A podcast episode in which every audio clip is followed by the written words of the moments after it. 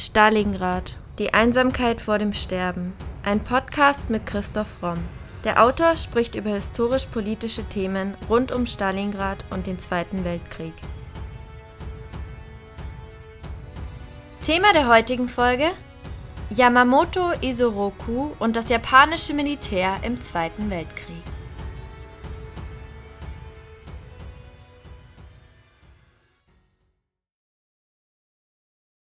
Er gilt als der bekannteste japanische Admiral des Zweiten Weltkriegs.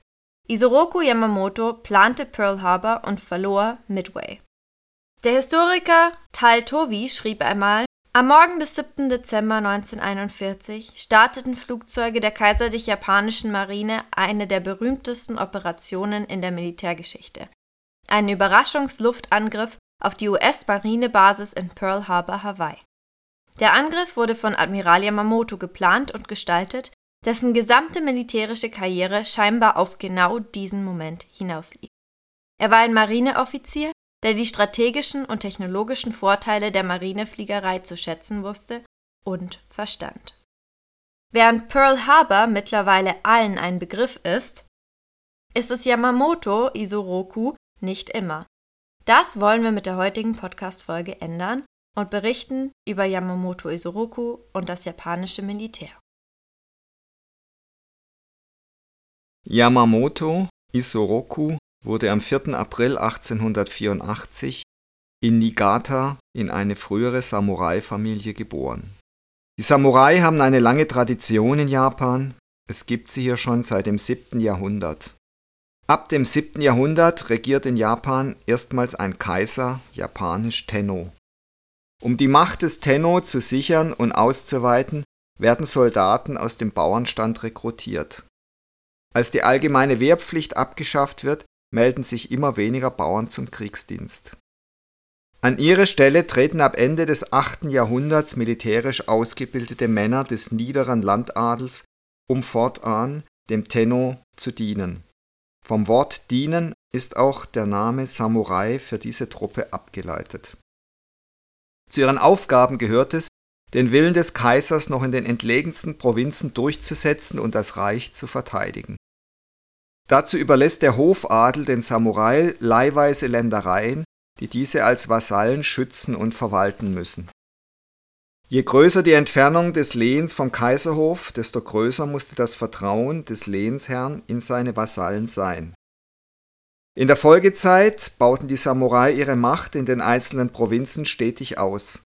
Und das tun sie derart erfolgreich, dass gegen Ende des 12. Jahrhunderts das Shogunat als neue Regierungsform ausgerufen wird.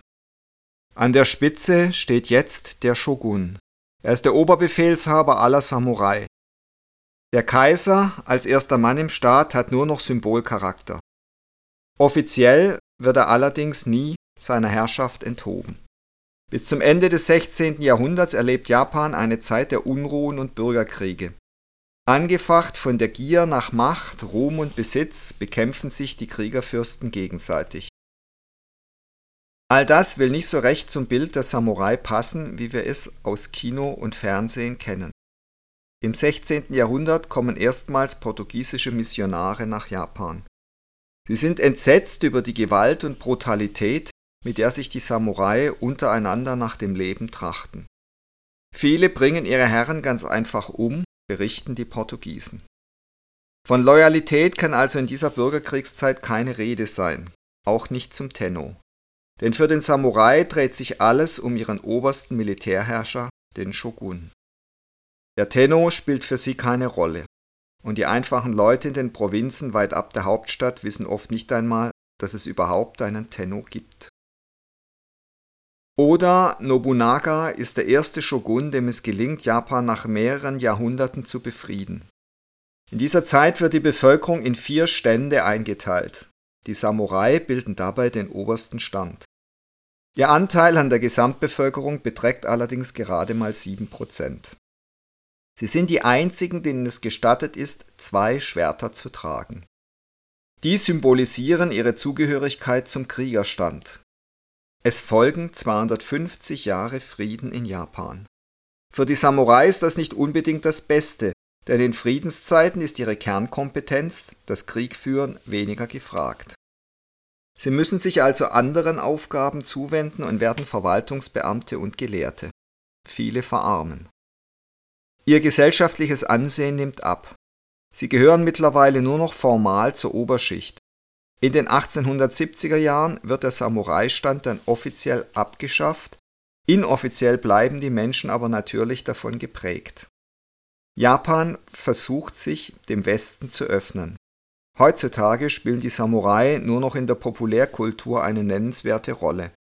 Im Alltagsleben der Japaner sind sie so gut wie irrelevant geworden. Yamamotos Vater war also ein Samurai, der im Zuge dieses Modernisierungsprozesses Japans verarmte. Er ging fortan einer Tätigkeit als Lehrer nach. Dennoch besaßen sein Vater sowie der ganze lokale Takano-Clan in den Yamamoto hineingeboren wurde, nicht nur militärische Fertigkeiten, sondern zeichneten sich auch durch ein hohes Maß an Bildung und Schriftgewandtheit aus.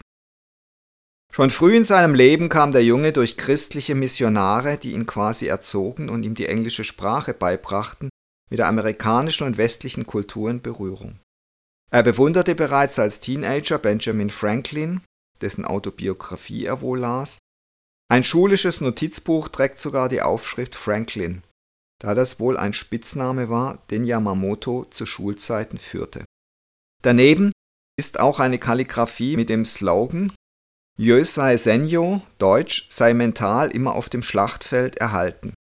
Ein traditionelles Motto in Nagaoka ortsansässiger Samurai, das sich Yamamoto schon in sehr jungen Jahren zu eigen gemacht haben soll.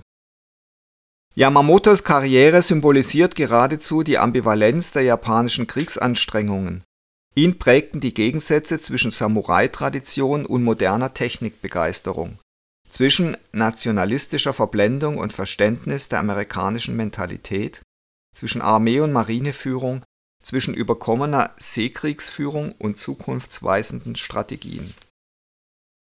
1901 bestand er die Aufnahmeprüfung für die Kaiserliche Marineakademie mit dem Ziel, Marineoffizier zu werden.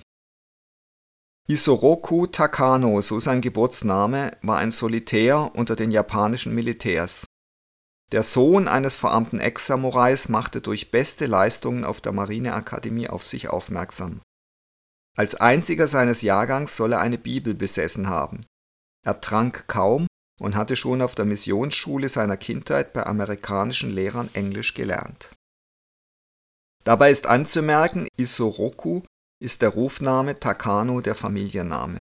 Im Japanischen ist ersterer der Nach-, letzterer der Vorname. Man sagt also Takano Isoroku. Yamamoto schätzte den Westen tatsächlich, das war eine Haltung, die seine Kameraden an der Akademie nicht teilten. Die kaiserlich japanische Marine war erheblich von der britischen Royal Navy beeinflusst, jedoch vornehmlich aus utilitaristischen Gründen Beherrschung von Technologie, Strategie und Taktik.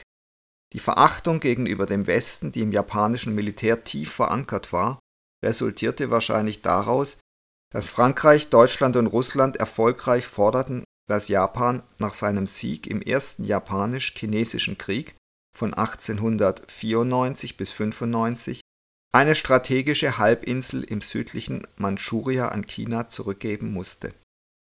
Trotz Vorwürfen, er sei pro-westlich, bemühte sich Yamamoto nach Kräften, die technologische, politische und militärische Überlegenheit des Westens zu verstehen. Februar 1904 nach Auseinandersetzungen um Korea und die Mandschurei eröffnet Japan den Krieg gegen das Zahnreich mit einem nächtlichen Überraschungsangriff auf die russische Ostasienflotte im Hafen Port Arthur. Yamamoto schloss 1904 die japanische Flottenakademie ab und wurde zum Fähnrich zur See befördert.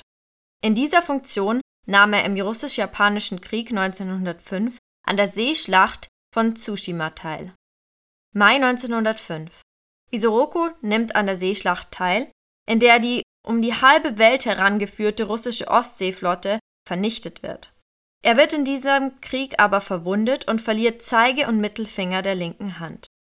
Im August desselben Jahres wird er zum Leutnant befördert und auf die Marine-Artillerieschule Sasebo abkommandiert. Im September 1905 verhindern die USA im Frieden von Portsmouth und das Deutsche Reich, dessen Kaiser Wilhelm II. seinem Vetter, dem russischen Zaren Nikolai II. etwas Gutes tun will, dass Japan mehr erhält als den Süden, der damals so gut wie wertlos war, denn die Bodenschätze waren noch nicht entdeckt. Dazu gehört die Halbinsel Sachalin und das Protektorat über Korea. Obwohl Yamamoto als junger Offizier 1905 an der Entscheidungsschlacht gegen die russische Flotte gekämpft hatte, interessierte er sich nicht für klassische Linienschiffe und ihre Kanonen, sondern für das Flugzeug. Der Verlust beider Elternteile innerhalb weniger Monate traf Isoroku im Jahr 1913 schwer. Im selben Jahr trat er in das Marine Hochschulcollege ein, das war Voraussetzung für die Beförderung in die kaiserlich japanische Marine. Nach dem Abschluss folgten weitere Beförderungen und bis 1919 wird Lieutenant Commander Yamamoto, wie er sich jetzt nennen darf, nach Harvard entsandt, um dort zu studieren. Anders als die konservative Armeeführung, die von einem Festlandsimperium träumte, schaute die Marineführung, eine eigenständige Luftwaffe gab es in Japan nicht, nach Osten, nach Amerika also. Wegen seiner guten Englischkenntnisse wurde Yamamoto wiederholt auf Missionen in die USA geschickt, unter anderem als Marineattaché. Yamamoto kam in den USA auch mit zwei Themenfeldern in Berührung, die gerade später als er zu Kriegszeiten in höchster militärischer Verantwortung stand, eine besondere Bedeutung einnehmen sollten. Dies waren die Erdölwirtschaft sowie die Entwicklung der modernen Luftfahrt, deren Rolle er für die moderne Seekriegsführung erkannte. Beispielsweise tauschte sich Yamamoto mit einem ebenfalls aus Nagaoka stammenden und im Ölbusiness tätigen Japaner aus, dessen Geschäft er in Texas und damit vor Ort studierte auch eine weitere Inspektionsreise nach Mexiko half ihm zu realisieren, dass die Erdölwirtschaft eine entscheidende Bedeutung für die weltweite Ökonomie, aber auch für militärische Belange seiner Zeit einnahm. Vor allem wurde Yamamoto in den USA aber bewusst, dass das japanische Kaiserreich nicht nur in militärischen Bereichen weiterhin modernisiert und technologisiert werden müsste, um mit Ländern wie den USA oder dem britischen Empire konkurrieren zu können Zwei Lehren zog er aus seiner Zeit in Amerika. Zum einen, dass ein längerer Krieg gegen die amerikanische Wirtschaftsmacht für Japan nicht zu gewinnen war, zum anderen, dass die USA zögerten, die Waffe der Zukunft zu erkennen, den Flugzeugträger. Als Takano 1915 mit 31 Jahren zum Korvettenkapitän befördert worden war, machte ihm der einflussreiche Yamamoto-Clan das nicht ungewöhnliche Angebot, den Platz eines verstorbenen Erben einzunehmen und adoptierte ihn. Das ist eine leichte Entscheidung, denn seine Eltern sind ja bereits beide verstorben. Seitdem nannte er sich Yamamoto und verfügte nun auch über eine gesellschaftliche Stellung, die seinen Aufstieg beschleunigte. Aus dieser Zeit gibt es ein Hochzeitsfoto, das den damals jungen Marineoffizier an der Seite seiner Frau Reiko Mihashi am 31. August 1918 zeigt. Es ist ihr Hochzeitstag. Über die Motive für diese Eheschließung ist viel spekuliert worden, vor allem im Ausland. Yamamoto hatte zuvor zwei ihm von der lieben Verwandtschaft vorgestellte Kandidatinnen abgelehnt, was durchaus unüblich war, und musste nunmehr die Vermittlungsdienste eines Kameraden von der Kriegshochschule in Anspruch nehmen. Böse Zungen behaupten, er habe Reiko, die als Tochter eines Rinderzüchters für einen Samurai und zumal ein Yamamoto eigentlich nicht standesgemäß sei, nur geheiratet, weil er sonst keine Frau gefunden hätte, die kleiner war als er selber, und die Ehe sei unglücklich gewesen. All das hält einer nüchternen Betrachtung indes nicht stand. Erstens gab es jedenfalls offiziell keine Samurai mehr, zweitens war Isoroku kein echter Yamamoto. Drittens konnte ein verarmter Ex-Samurai Zumal wenn er, wie Isoroku, ein notorischer Spieler war, eine ordentliche Mitgift immer gut brauchen, denn das Offiziersgehalt war in Japan ähnlich knapp bemessen wie in Preußen. Und Rinderzüchter ist in Japan ein lukrativer Beruf. Rindfleisch war und ist dort je nach Qualität 10 bis 20 Mal so teuer wie in Europa oder Amerika. Viertens gab es in Japan Frauen, die unter 1,58 Meter waren, damals wie Sand am Meer. Die durchschnittliche Körpergröße der Japanerin sollte erst in den 60er Jahren über 1,60 Meter steigen. Und fünftens kann die Ehe nicht ganz so unglücklich gewesen sein, denn aus ihr gingen immerhin vier Kinder hervor. Im März 1919 wird Yamamoto, wie schon gesagt, für zwei Jahre an die US-amerikanische Universität Harvard abkommandiert. Offiziell, um seine Kenntnisse in der englischen Sprache zu vertiefen, was er aber gar nicht nötig hat, und um Erdölwirtschaft zu studieren. Tatsächlich beschäftigt sich Yamamoto mit dem Besuch von Automobil- und Flugzeugfabriken und gewinnt die Überzeugung, dass der nächste Krieg durch letztere entschieden werden wird. Im Dezember desselben Jahres schließen die USA und Japan einen Handelsvertrag mit Meistbegünstigungsklausel. 1921 im April wird Yamamoto rückwirkend per Dezember 1919 zum Fregattenkapitän befördert und zum Dozenten an der Marinehochschule Tsukiji ernannt. Ein Jahr später wird Yamamoto erster Offizier auf dem erst 1921 in Dienst gestellten schnellen Kreuzer Kitakami. In der Zwischenzeit hatte Japan als Reaktion auf die Washingtoner Flottenkonferenz von 1922 und den darauf folgenden Fünf-Mächte-Vertrag begonnen, eine Grundsatzdebatte über geopolitische Strategien zu führen. Der Vertrag beschränkte Japans Seemacht im Vergleich zur US Navy und der Royal Navy. Die kaiserlich-japanische Marine und das kaiserliche Heer waren sich weitestgehend einig, dass Japan immer auf einen Krieg gegen den Westen vorbereitet sein müsse. Es läge in der Verantwortung Japans, die Völker Asiens von westlicher Unterdrückung zu befreien und dafür bedürfe es einer territorialen Expansion des Kaiserreichs. Yamamoto bevorzugte aber eine andere Strategie.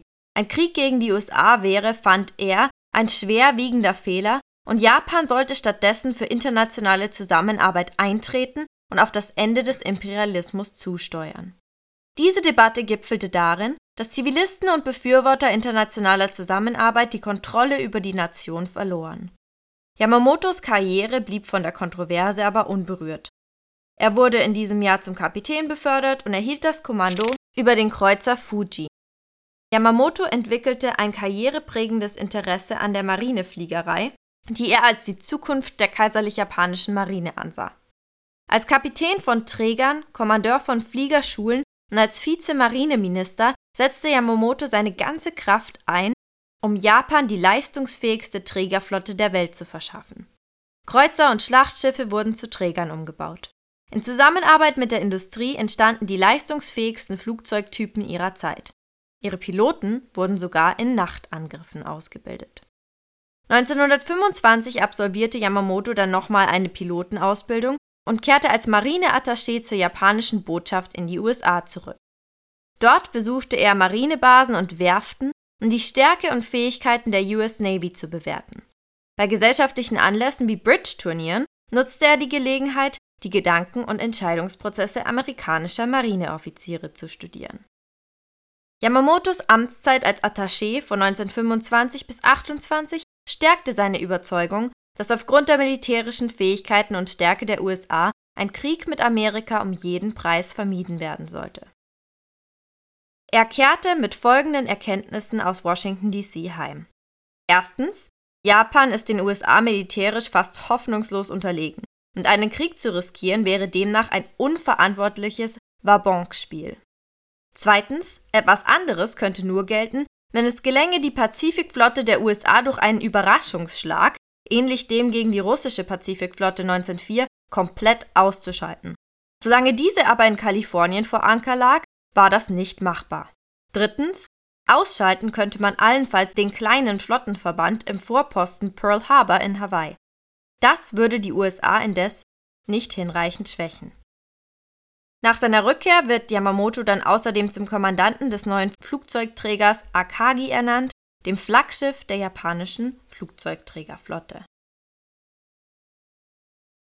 Im Dezember 1928 wird Yamamoto Kommandant auf der in Dienst gestellten Akagi. Und der Flugzeugträger ist damals einer der modernsten seiner Art im Pazifik. 1929 im November wird Yamamoto dann zum Konteradmiral befördert und Abteilungsleiter im Marineministerium zuständig für Technik und Ausbildung der Marinefliegerei. In den 20er Jahren stimmte Japan westlichen Rüstungsbegrenzungsabkommen zu, verstärkte jedoch seine Aggression gegenüber China. Aufbauend auf der früheren Annexion Koreas drängte Japan auf Mandschurien und Nordchina, bis sie nachgaben. Im Januar 1930 tagte die Londoner Flottenkonferenz, um einen Abrüstungsvertrag auszuhandeln, und Yamamoto nahm als militärischer Berater teil. Japan lehnte die in Washington festgelegten Bedingungen ab. Ein Verhältnis von fünf Schlachtschiffen oder Flugzeugträger für die US Navy und die Royal Navy zu je drei erlaubten Schiffen für die kaiserlich japanische Marine war für die Japaner zu wenig.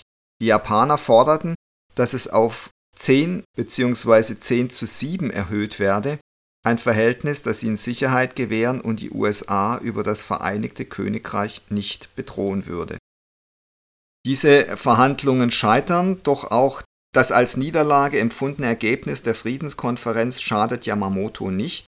Der Tenno, also der Kaiser, setzt sich vielmehr ausdrücklich für die Ratifizierung des Abkommens ein, die eben ungünstig ist für Japan. In der Nacht zum 18. September 1931 behaupten japanische Armeeoffiziere, dass chinesische Soldaten einen kleinen Abschnitt der japanischen Eisenbahn im südlichen Mandschurien gesprengt hätten. Die in der Mandschurei stationierte japanische Armee nutzt diese Anschuldigung, um ganz schnell die Mandschurei zu übernehmen. Das erinnert natürlich schon sehr fatal an den Ausbruch des Zweiten Weltkriegs. Die zivilen Politiker waren der Aktion in der Mandschurei, die vom Tokioter Oberkommando unterstützt wurde, hilflos ausgeliefert. Also die waren wohl teilweise nicht informiert oder hatten da nichts zu melden. Yamamoto, nun im Rang eines Konteradmirals, konnte diese Ereignisse nicht ignorieren. In seiner neuen Position befehligte er jedoch keine aktiven Seestreitkräfte. Seine Biografen merken sogar an, dass Yamamoto eine Ernennung begrüßte, die ihn aus der politischen Sphäre entfernte, also er wollte damit nichts zu tun haben. Er war nun für die Luftfahrtabteilung der Marine verantwortlich, die Luftwaffen für die kaiserlich-japanische Marine plante und entwickelte. Yamamoto, der selbst fliegen konnte, trieb mit eigenen Entwürfen den Ausbau seiner Luftflotten voran. Das von ihm konzipierte Fernaufklärungsboot H8K2 galt als Bestes des Krieges vor dem Angriff auf Pearl Harbor verfügte die Vereinigte Flotte über zehn schwere und zehn leichte Flugzeugträger und insgesamt 3300 Flugzeuge. Dank Yamamotos Führung wurden Flugzeug-Upgrades entwickelt, darunter der Mitsubishi A6M Zero Jäger, der zweimotorige Mitsubishi G4M Bomber und das Torpedoflugzeug Nakashima B5N Japan in den ersten Jahren des Zweiten Weltkriegs im Pazifik militärische Überlegenheit verliehen. Yamamoto entwickelte bereits ein Jahrzehnt vor dem Westen ein Luftflottenkonzept, das auf der Errichtung einer Luftstreitmacht basierte, die von Landstützpunkten aus gegen Marineziele operieren konnte und bei Bedarf auf Flugzeugträger verlegt werden konnte. Das Heer gewinnt auf Kosten der Marine an politischem Einfluss in Europa denkt man gewöhnlich, der Zweite Weltkrieg habe mit dem deutschen Überfall auf Polen am 1. September 1939 begonnen. In Asien sieht man das anders. Dort war die Errichtung des Marionettenstaats Manchukuo durch Japan 1932 ein Auftakt, der spätestens mit dem Ausbruch des Chinesisch-Japanischen Krieges am 7. Juli 1937 in einen Konflikt mündete, der weite Teile des Kontinents in Mitleidenschaft zog aber erst der Überfall japanischer Flugzeuge auf die US-Pazifikflotte in Pearl Harbor am 7. Dezember 1941 trieb auch den pazifischen Raum in den Strudel des Weltkriegs. Und in der Tat hat ja Hitler dann kurz darauf den USA auch den Krieg erklärt im Dezember 1941. Im Jahr 1933 wurde Yamamoto zum Kommandanten der ersten Flugzeugträgerdivision ernannt wo er zwei Flugzeugträger und mehrere Schlachtschiffe überwachte. Das verstärkte seine Überzeugung, dass der Flugzeugträger und seine Luftstreitkräfte die zentrale Kraftquelle sein müssen, denn Japans Marine wurde erneut aufgestockt, war jedoch immer noch bei vielen Militäroffizieren unbeliebt. Seine Kollegen in der kaiserlich-japanischen Marine betrachteten, genau wie ihre westlichen Pendants, das Schlachtschiff weiterhin als die primäre Marinewaffe. Ungeachtet dessen forderte Yamamoto, dass sechs Flugzeugträger eingesetzt werden müssten, um eine entscheidende taktische Wirkung zu erzielen. Er bereitete seine Streitkräfte auf den Krieg vor, hoffte jedoch, dass er nie passieren würde. Yamamoto blieb bei seiner Meinung, dass ein Krieg gegen die wirtschaftlich mächtigen USA Selbstmord für Japan bedeuten würde. Im Jahr 1934 wurde Yamamoto zum Vizeadmiral ernannt und war Berater in einer weiteren Flottenkonferenz in London. Missfallen über Japans Aggression gegenüber China führte dazu, dass die USA und Großbritannien keine ihrer Forderungen gewährten, da sie befürchteten, Zugeständnisse würden nur ähnliches Verhalten weiter ermutigen. Da er erkannte, dass weitere Diskussionen fruchtlos waren, verließ Yamamoto England, um durch Europa zu reisen. Er lehnte es jedoch ab, Hitler zu treffen und missbilligte einen möglichen Pakt Japans mit dem Diktator. Im Jahr 1935 wurde Yamamoto dann zum Leiter der Seeluftstreitkräfte ernannt und setzte seinen mittlerweile zehnjährigen Aufbau der Luftstreitkräfte fort. Er wird außerdem Inspekteur der Marineluftwaffe. Im Februar 1936 scheitert ein Putschversuch von Armeeoffizieren, danach gewinnt die Marine wieder an politischem Einfluss. Im November desselben Jahres schließen Deutschland und Japan den gegen die Sowjetunion gerichteten Anti-Komintern-Pakt. Im Dezember wird Yamamoto stellvertretender Marineminister. Im April 1937 beginnt der Chinesisch-Japanische Krieg. Im Oktober desselben Jahres reagiert US-Präsident Roosevelt mit einer üblen Hetzrede gegen Japan und das Deutsche Reich, denen er absurde Welteroberungspläne unterstellt, wie sie in Wahrheit nur die USA nicht erst seit der Präsidentschaft von Rule the World, wie er hinter vorgehaltener Hand genannt wird, selber hegen und zu diesem Zeitpunkt konsequent auf einen neuerlichen Weltkrieg hinarbeiten. Im September 1938 verlieh Japans Kaiser Hirohito der Tenno Admiral Yamamoto ein Verwundetenabzeichen. Im August 1939 fühlt sich Japan durch den Abschluss des deutsch-sowjetischen Nichtangriffspaktes zwar vor den Kopf gestoßen, macht aber gute Miene zum bösen Spiel und schließt ebenfalls einen Nichtangriffspakt mit der Sowjetunion. Im September desselben Jahres, nach Beginn des Polenfeldzugs, erklären Großbritannien und Frankreich dem Deutschen Reich den Krieg. Eine weitere Beförderung Yamamotos erfolgt im August 39, als er Chef der kürzlich geschaffenen Ständigen Combined Fleet wird. Mit Beginn der Pazifikkampagne wurde die Combined Fleet aufgrund ihrer großen Anzahl an Schlachtschiffen, Flugzeugträgern und Luftstreitkräften gleichbedeutend mit der kaiserlich-japanischen Marine. Yamamoto befehligte nun den Großteil der japanischen Flotte und bereitete sie auf den Krieg vor.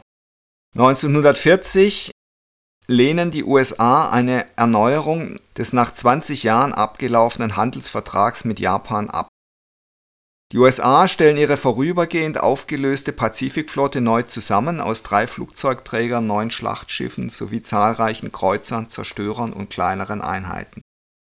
Im Mai-Juni verlegen die USA ihre Pazifikflotte von Kalifornien nach Pearl Harbor. Yamamoto beginnt daraufhin mit der Ausarbeitung von Planspielen zum Angriff auf dieselbe. Dazu hatte Yamamoto möglicherweise das 1925 erschienene Buch The Great Pacific War von Hector Bywater gelesen, der davon ausging, dass die Japaner 31 den Stützpunkt Pearl Harbor angreifen und den dort liegenden Flottenverband vernichten würden. Wenn, dann jedenfalls nicht mit der gebotenen Aufmerksamkeit. Bywater hatte vorausgesagt, dass die Japaner auch den Panamakanal angreifen würden. Ohne dessen Zerstörung konnten die USA ihre Atlantikflotte leicht in den Pazifik verlegen in einem Bruchteil der Zeit, welche die Russen 1905 benötigt hatten, um ihre Ostseeflotte nach Fernost zu überführen. In Anbetracht der Atlantikcharta mochte man das für unwahrscheinlich halten, ausschließen konnte man es jedoch nicht. Im September 1940 schließen Deutschland, Japan und Italien den Drei-Mächte-Pakt ab. Japan lässt sich von der neuen französischen Vichy-Regierung Stützpunkte in Indochina einräumen. Die USA erlassen daraufhin ein Ausfuhrverbot für Stahl und Eisen nach Japan. Im November wird Yamamoto zum Admiral befördert. Roosevelt wird, mit dem Versprechen, die USA aus dem Krieg herauszuhalten, erneut zum US-Präsidenten gewählt und braucht sich nun keine Beschränkungen mehr aufzuerlegen. Infolge dieser Ereignisse unterzeichnet Präsident Roosevelt die Executive Order 9666. Diese Verordnung gab dem Militär die Befugnis, Menschen aus bestimmten Gebieten auszuschließen, um Sabotage und Spionage zu verhindern. Roosevelt wusste jedoch, dass sie dazu verwendet werden würde, Menschen japanischer Abstammung von der Westküste zu entfernen.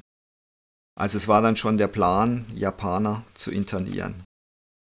Die Regierung baute die zehn Internierungslager in abgelegenen Gebieten von Arizona, Arkansas, Kalifornien, Colorado, Idaho, Wyoming und Utah.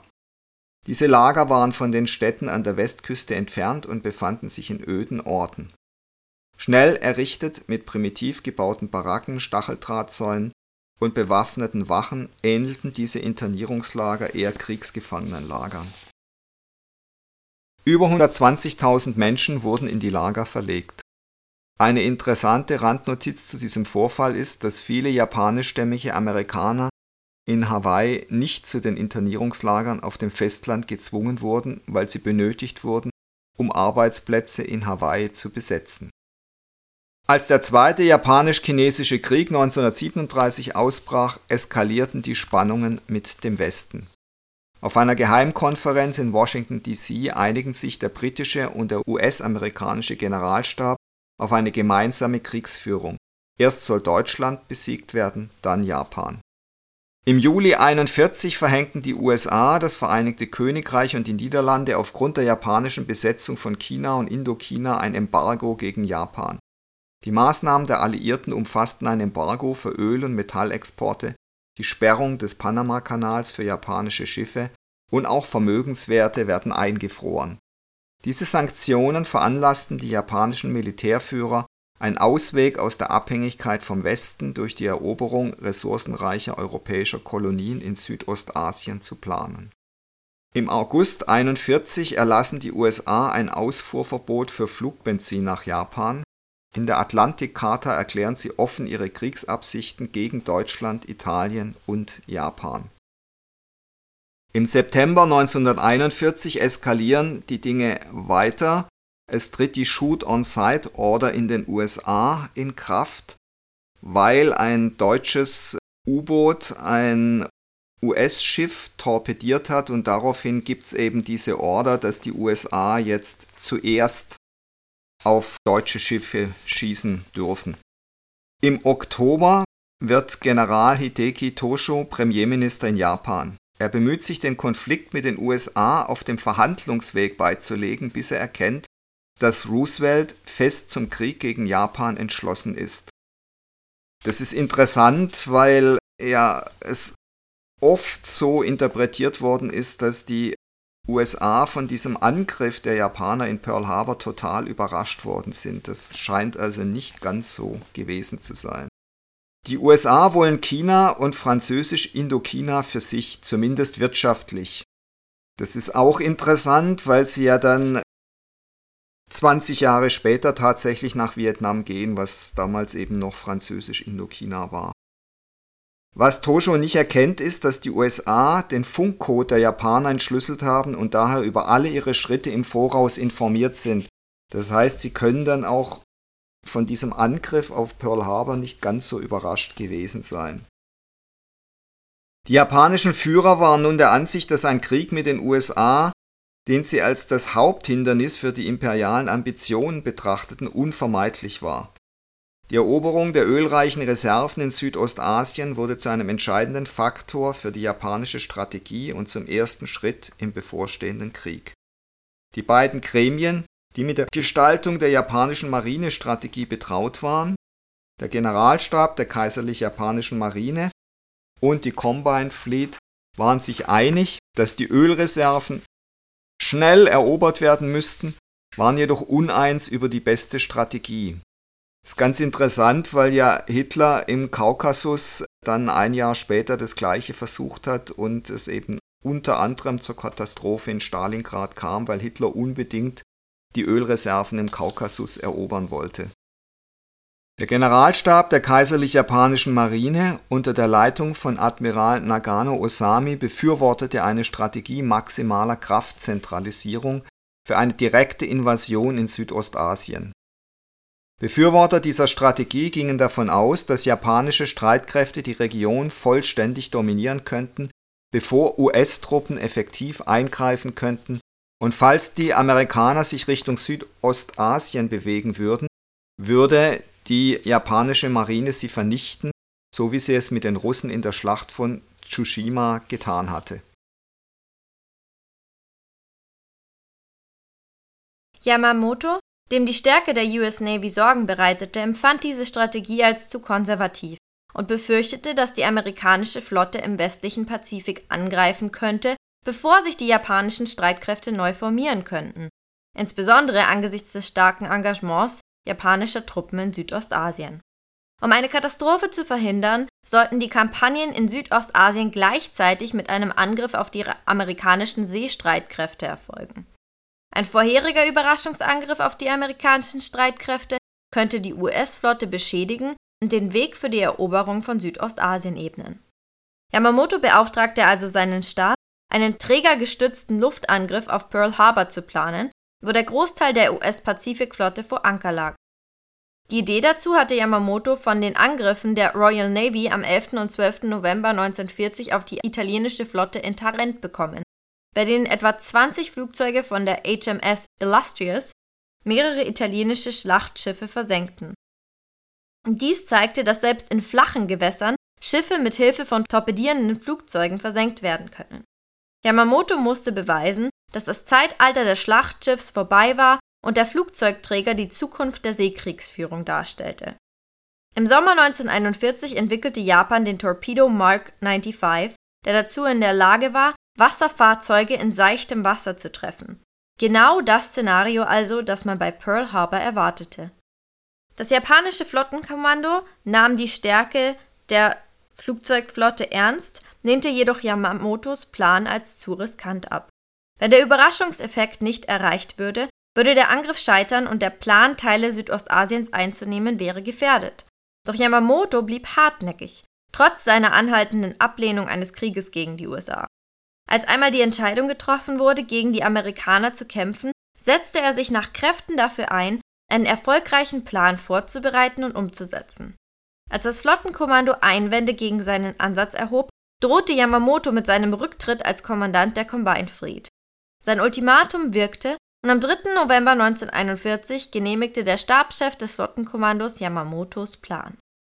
Da sich die Konkurrenz zwischen Armee und Marine nicht selten in Mordanschlägen entlud, zog sich der Admiral auf ein Schlachtschiff zurück. Von hier aus plante er den Angriff auf Hawaii. Schließlich setzte sich sein Kalkül durch. Da Japan nicht die Kraft für einen langen Krieg hatte, sollte die Entscheidung durch kurze, schnelle Schläge erzwungen werden. Als die USA über Japan ein Erdölembargo verhängten, ihre Pazifikflotte zur Abschreckung vor San Diego nach Pearl Harbor verlegten und endlich Torpedos zur Verfügung standen, die im flachen Wasser der US-Basis funktionierten, setzte Yamamoto seine Flotte in Marsch. Am 22. November versammelte sich die japanische Einsatzgruppe in der Tankan-Bucht auf den Kurilen. Und am 26. begann sie ihre lange Reise zu einem Wartebereich wo sie bis zu weiteren Anweisungen verweilte. Am 1. Dezember erhielten sie den Angriffsbefehl. Die Einsatzgruppe nahm Kurs auf ihren geheimen Weg nach Pearl Harbor. Vor Morgengrauen am 7. Dezember 1941 trafen die sechs Flugzeugträger an einem Punkt etwa 200 Meilen nördlich von Pearl Harbor ein. Um 6 Uhr startete die erste Welle. Der Befehl wurde um 7.49 Uhr gegeben. Tora, Tora, Tora, der Code für den Beginn des Angriffs. Er war ein beeindruckender taktischer Erfolg. Zwei Schlachtschiffe wurden versenkt, fünf weitere schwer beschädigt und viele kleinere Fahrzeuge wurden getroffen oder versenkt. Hunderte von Flugzeugen wurden zerstört und 2402 amerikanische Soldaten und Seeleute wurden getötet. Kein US-Flugzeugträger wurde beschädigt, da sie sich nicht im Hafen befanden. Die kaiserlich japanische Marine verlor mehrere U-Boote und 29 Flugzeuge.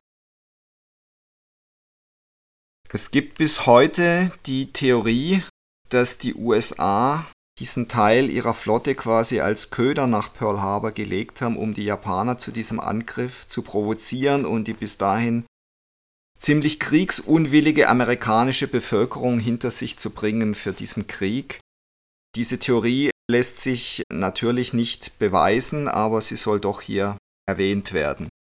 Die Überraschungsattacke auf Pearl Harbor lähmte die US-Pazifik-Streitkräfte vollständig und schwächte ihre maritime Dominanz genug, um die Japaner die Kontrolle über den zentralen und westlichen Pazifik übernehmen zu lassen. Also die Schwere des Angriffs und Erfolg sprechen natürlich wieder gegen diese Theorie. Die japanische Siegesfreude war jedoch nur von kurzer Dauer. Der Angriff endete eben nicht mit der Vernichtung der amerikanischen Pazifikflotte und führte zu massiven Vorbereitungen der USA auf einen Krieg mit Japan, und ab diesem Zeitpunkt stand eben auch die US-Bevölkerung da total dahinter.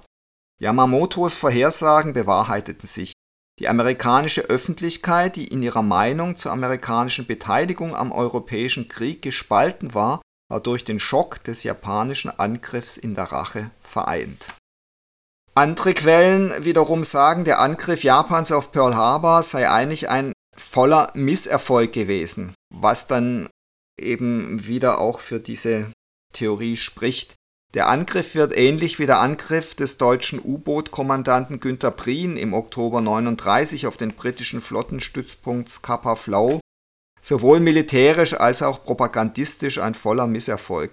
Zwar werden vier der dort vor Anker liegenden Schlachtschiffe versenkt, allerdings nur in seichtem Gewässer, sodass sie schnell gehoben und repariert werden können, und vier weitere beschädigt, aber da Roosevelt über den japanischen Angriff vorab in allen Einzelheiten informiert war, und das ist wohl eindeutig so gewesen, hat er die drei Flugzeugträger rechtzeitig abgezogen und nur die im modernen Krieg bedeutungslosen Schlachtschiffe möglicherweise bewusst geopfert, um die Stimmung in den USA kriegsreif zu machen. Hinzu kommt das Versagen des mit der Leitung der Operation vor Ort betrauten Vizeadmirals Nagumo Kyushi, der nur zwei von drei geplanten Angriffswellen fliegen lässt, sodass die Werften und Erdöllager auf Hawaii intakt bleiben und den für den Rückweg vorgesehenen Angriff auf die Midway-Inseln ganz unterlässt. Dabei hatte Yamamoto gerade die Angriffe bei schlechtem Wetter und bei Dunkelheit ausgiebig üben lassen. Yamamoto erkennt, dass der Krieg verloren ist, sieht jedoch keine Möglichkeit, jetzt noch einen Frieden zu erreichen. Die japanische Propaganda ficht das indes nicht an. Sie stellt wiederum eine Parallele zum Fall Prien, den verpatzten Angriff als großen Erfolg dar. Die Verantwortlichen werden statt mit Disziplinarverfahren mit Orden und Ehrenzeichen überhäuft. Also es ist zumindest sehr fraglich, dass dieser Angriff auf Pearl Harbor wirklich A die große Überraschung war, wie es oft behauptet wird, und B auch so erfolgreich war, wie es oft behauptet wird. Also die USA waren dadurch keinesfalls gelähmt oder gar zunächst mal hoffnungslos unterlegen. Vor allem da eben die drei Flugzeugträger rechtzeitig in Sicherheit gebracht wurden. Nach Pearl Harbor verteilte sich die Einsatzgruppe, um japanische Operationen vom westlichen Pazifik bis zum Indischen Ozean und südwärts nach Australien zu unterstützen. Der Angriff war eine Vorhut zu japanischen Eroberungen von Guam Wake, Hongkong, Siam, den Philippinen, Malaya, Indonesien und Burma. Japanische Streitkräfte versenkten auch zwei britische Flaggschiffe bei einer Begegnung, die ihre Besetzung von Singapur ermöglichte. Innerhalb von fünf Monaten konnte Japan das südliche Ressourcengebiet übernehmen und sowohl den USA als auch Großbritannien schwere Schläge versetzen. Die japanische Militärleitung untersuchte bereits verschiedene offensive Optionen darunter Invasionen von Indien und Australien. Yamamoto wies auf ein Hauptproblem dieser Ideen hin: die nach wie vor intakten Flugzeugträger der US Navy. Es sind auch hier absolut Parallelen zur Position der Deutschen im Zweiten Weltkrieg erkennbar. Man hat am Anfang scheinbar große Erfolge, ist aber im Grunde viel zu schwach, um dauerhaft in diesem Krieg bestehen zu können. Nach wenigen Monaten hatten die Schiffe des Tenno einen großen Teil der US-Flotte allerdings versenkt die englischen und niederländischen Geschwader in Asien vernichtet und den Amerikanern schwere Verluste auf den Philippinen und vor Australien beigebracht. Aber die Chance zur Entscheidungsschlacht, die Yamamoto so sehr erstrebt hatte, wollte nicht kommen. 1942 wurden US-Flugzeugträger beauftragt, die japanischen Operationen im westlichen Pazifik zu stören. Ein hochkarätiger, wenn auch symbolischer früher Erfolg ereignete sich am 18. April 1942, als Oberstleutnant James Doolittle 16 B-25-Bomber leitete, die vom Flugzeugträger USS Hornet starteten und militärische und industrielle Ziele in Tokio sowie mehreren anderen Städten in Japan bombardierten. Der Doolittle Raid fügte zwar wenig realen Schaden zu, beendete jedoch die japanische Debatte über Flugzeugträger oder Schlachtschiff. Alle waren sich einig, die amerikanischen Pazifikträger zu versenken. Yamamoto machte sich daran, die Operation zu entwerfen. Der Kriegsplan, mit dem er die verbleibenden US-Träger im Pazifik doch noch zur Schlacht stellen wollte, zeigt denn auch, dass selbst Yamamoto sich nicht vollständig von den Traditionen der japanischen Marine lösen konnte. Mit einem Angriff auf Midway wollte er die Amerikaner zum Handeln provozieren.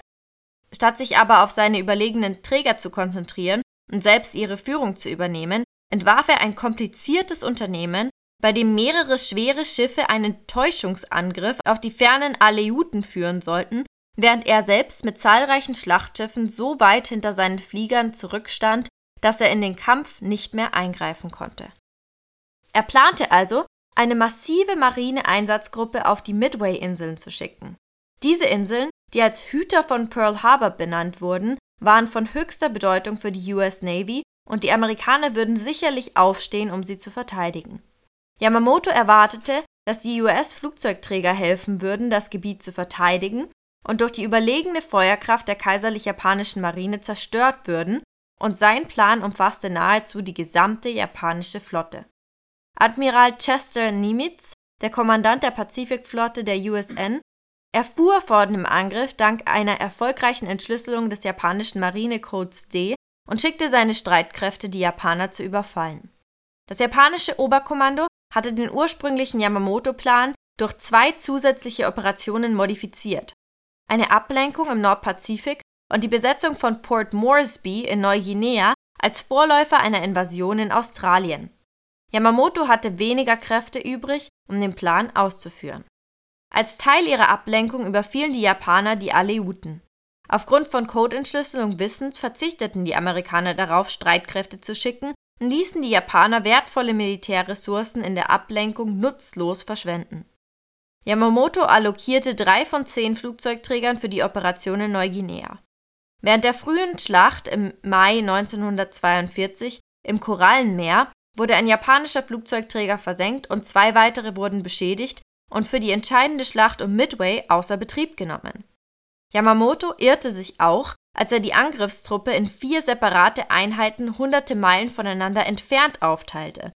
Sein Plan erforderte eine Ebene der Zusammenarbeit, die mit der damaligen Technologie schwer zu erreichen war, und die Koordination zwischen den Streitkräften gestaltete sich als schwierig.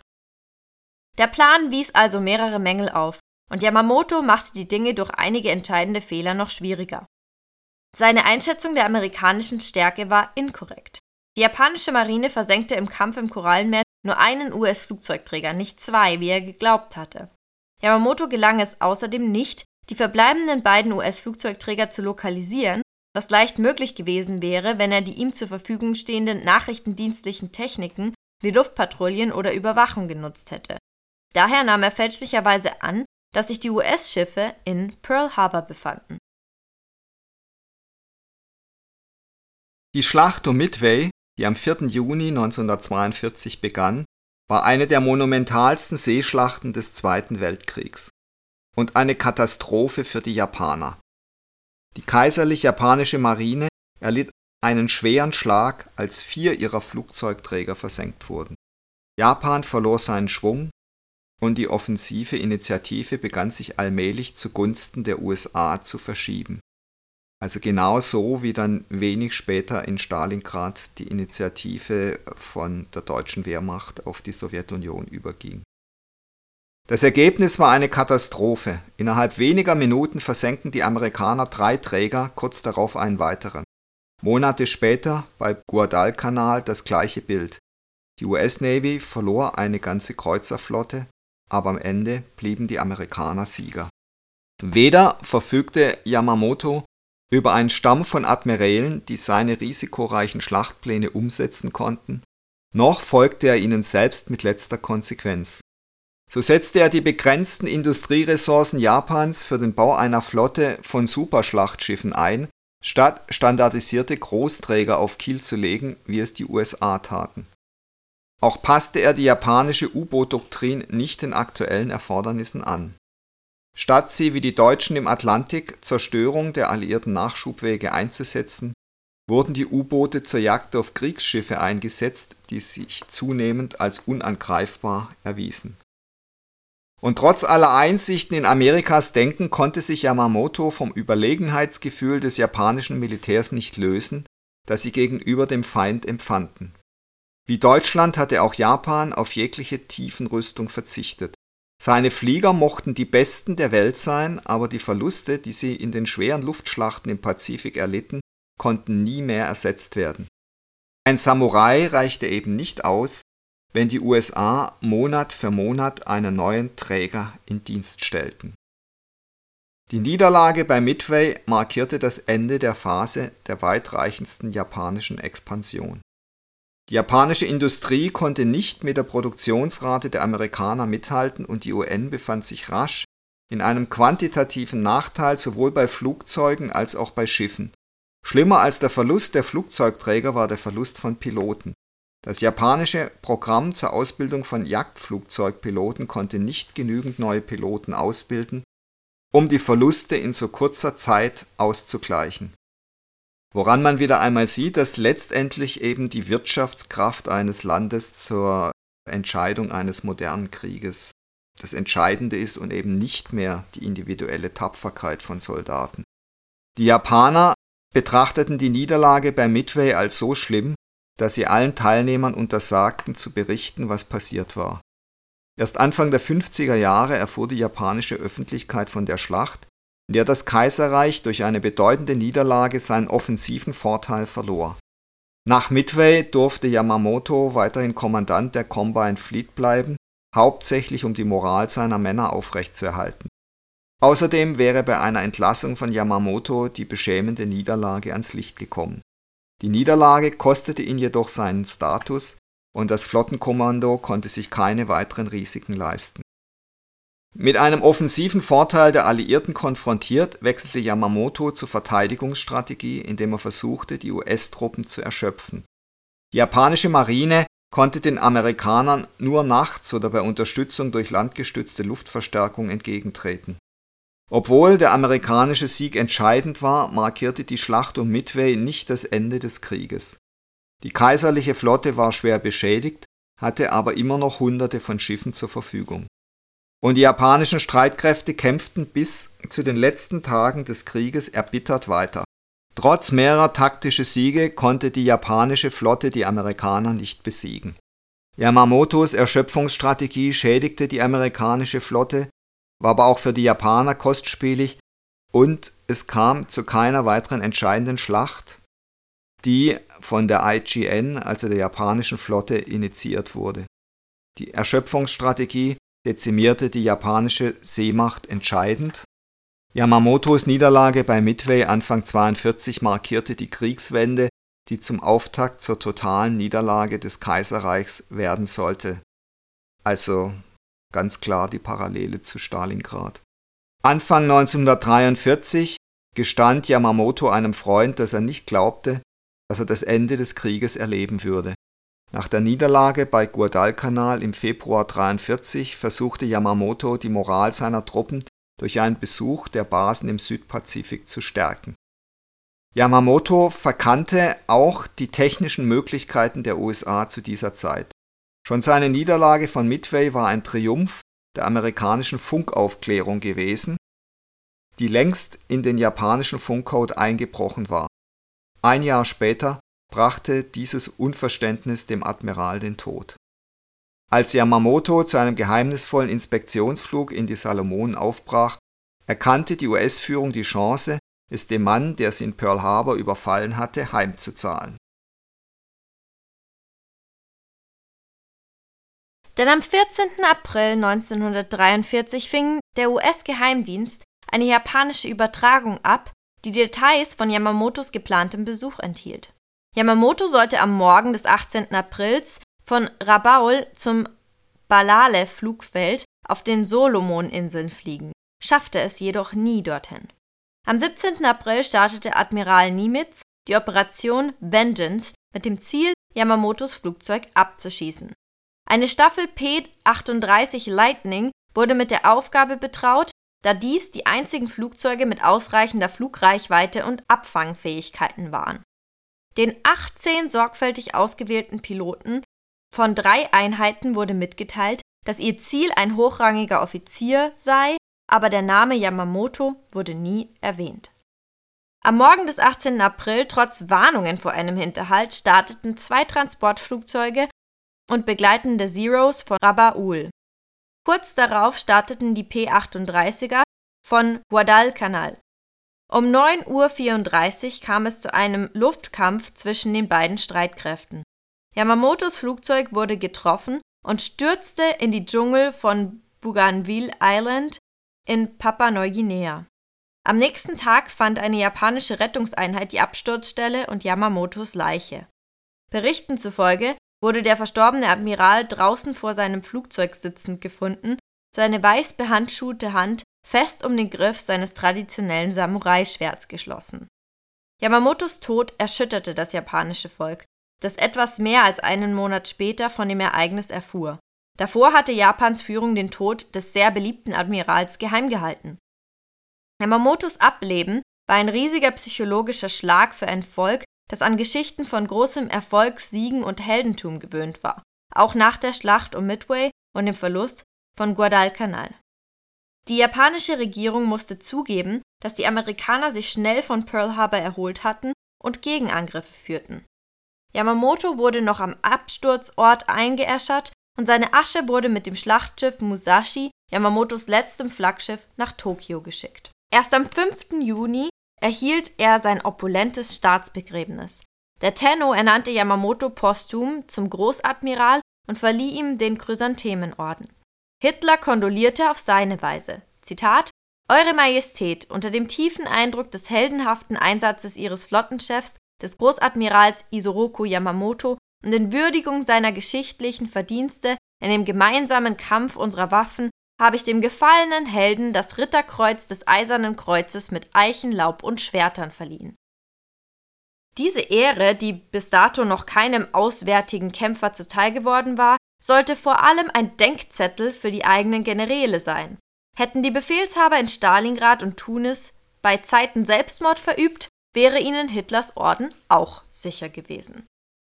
Ein Teil von Yamamotos Asche wurde auf dem öffentlichen Tama-Friedhof in Tokio beigesetzt, der Rest neben den seiner Vorfahren im Chokoji-Tempel in Nagaoka.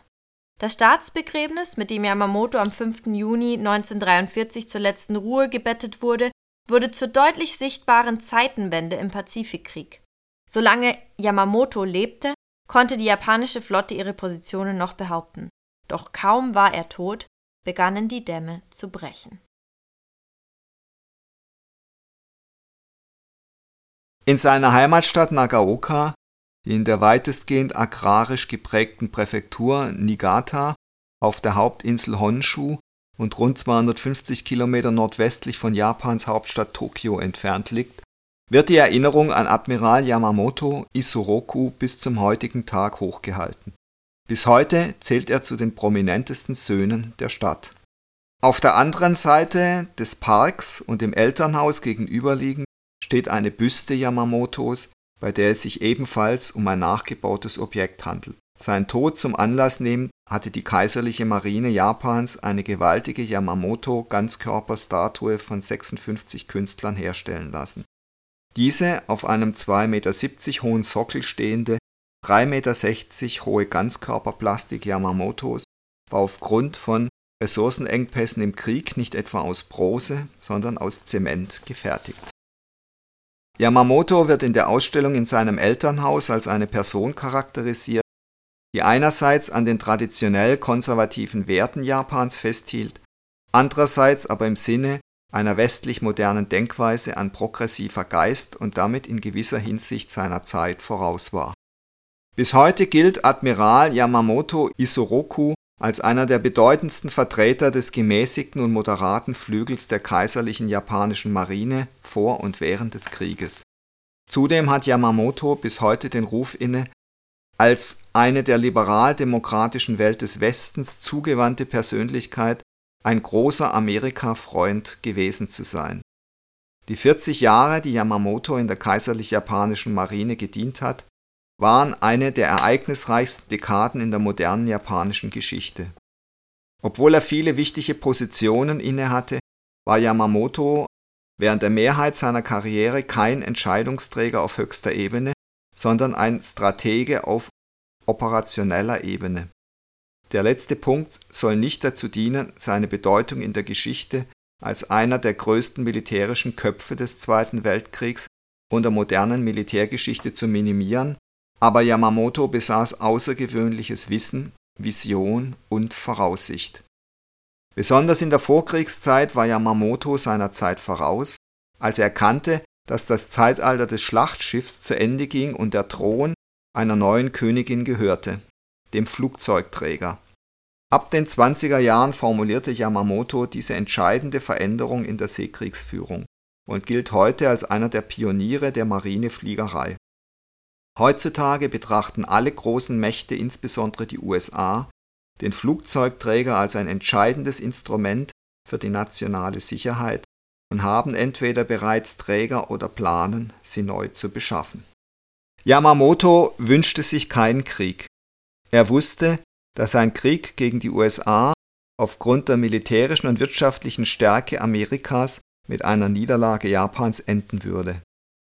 Als Samurai, der seinem Kaiser treu ergeben war, bereitete er jedoch seine Streitkräfte auf die Schlacht in äußerst akribischer und effizienter Weise vor. Der Erfolg der Operationen in den ersten Monaten ist ein Beweis für seine zielstrebige Entschlossenheit. Aber von dem Moment an, als die USA begannen, all ihre materiellen und menschlichen Ressourcen einzusetzen, war das Schicksal Japans und Yamamotos besiegelt.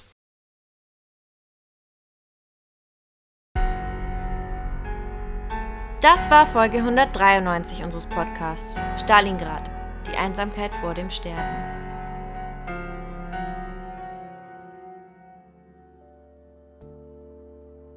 Es ist so schön mit dir und ich habe Angst, dass es mal weniger schön wird, schluchzt Hannah. Das ist einer dieser Sätze, die mir mal wieder ganz klar machen, dass das Leben viel mehr mit Mathe zu tun hat, als mit irgendwelchen Labereien von Dichtern. Ich erkläre Hannah die Gleichung des Lebens. Das Leben hat bestenfalls einen Glücksanteil von 70%.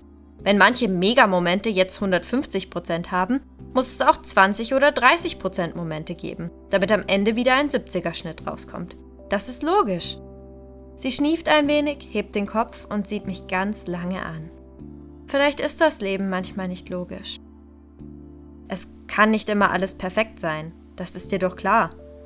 Ja, aber man kann sich drum bemühen. Ihr habt es vielleicht schon geahnt. Das sind nicht Hans von Wetzland und Rollo aus Stalingrad, die hier diskutieren, und ganz sicher auch nicht Sie und Yves aus Thor. Diesen Winter haben wir etwas ganz Neues für euch.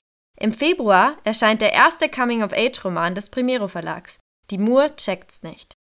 Und das ist auf keinen Fall nur was für Teenager. Jede oder jeder, der einen Teenie zu Hause hat, schon mal mit einem zusammengearbeitet hat oder selbst mal einer war, wird hier aus dem Schmunzeln nicht mehr herauskommen. Die witzige Geschichte des jungen Münchners Nick ist komplett in Jugendsprache erzählt, besticht aber nicht nur durch ihren Komikfaktor. Unser angehender Abiturient muss im selben Jahr irgendwie damit klarkommen, dass seine Mutter zu einem anderen Mann zieht und seine erste Liebe mehr psychischen Ballast mit sich herumschleppt, als er anfangs geahnt hat. Tiefgründig und humorvoll zugleich also. Wenn ihr jetzt neugierig geworden seid, haben wir doppelt gute Nachrichten für euch. Wir haben uns mit dem Portal Autorenwelt zusammengetan und bieten exklusive vom Autor signierte Exemplare von Die Moor checkt's nicht an. Alle Infos zur Aktion hinterlegen wir euch in der Podcast-Beschreibung. Und auch wenn Coming-of-Age-Romane gar nichts für euch sind, bedanken wir uns fürs Zuhören und wünschen euch weiterhin viel Spaß mit dem Stalingrad Podcast.